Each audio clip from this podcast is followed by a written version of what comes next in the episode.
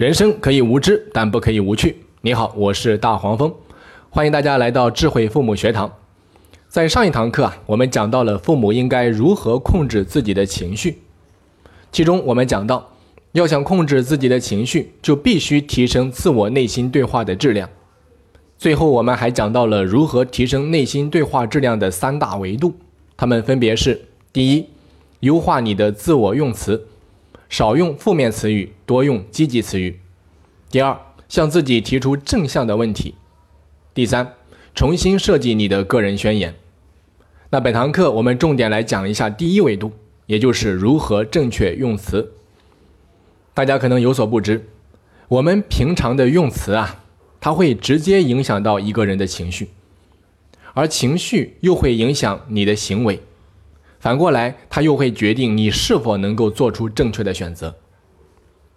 我有一个讲师朋友，经常在外面做培训。有一天啊，见面的时候，我问他：“我说你这么频繁的做各种各样的培训，不觉得累吗？”他摇了摇头，看着我说：“累？我从来不用这个词。”当时我确实很惊讶。后来啊，他跟我解释，他说：“一旦你说累呀。”你就会觉得特别的累。我相信大家都有以下的经历，比如说，当有人问你最近怎么样啊，你会怎么回答？你想想看，你是不是经常会说还行，也就那样吧，马马虎虎，还可以等等，而且大部分情况下你都会这么讲，毕竟啊，这只是一个出于礼貌性的回应。你想想看，是不是这个样子？但是如果你用棒极了，或者说非常好，代替你上面说到的那些词语，你会发现你的心态会有巨大的变化。这个时候啊，对方很可能会很惊讶，然后露出灿烂的笑容看着你说：“哇，有多棒？到底发生什么好事了？快告诉我。”这个时候啊，你就会解释为什么最近这么棒。那为了支撑起这个论点。你是不是就要深入的去挖掘、挖掘生活中的趣事、好事？你放心，几乎每个人都能够想出一两件来证明自己过得还不错的好事儿。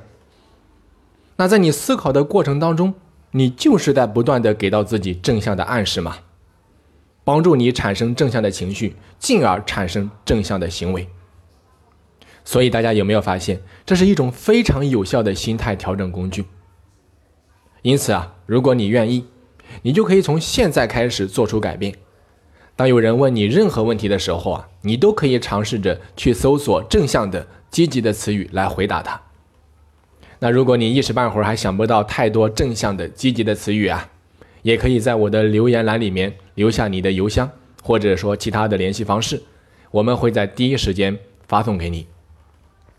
当然啊。如果你还有别的疑问想要咨询，也可以在留言栏里面留下你的问题，看到后我们也会第一时间回复你。同时告诉大家一个好消息，从今天开始，大家就可以在喜马拉雅和荔枝 FM 两个平台同时收听我们的节目了。你可以在喜马拉雅平台搜索“智慧父母学堂”，或者在荔枝 FM 里面搜索 “FM 幺二八八九七零”进行免费订阅。好的。本期节目就到这里，我是大黄蜂，我们下期再见。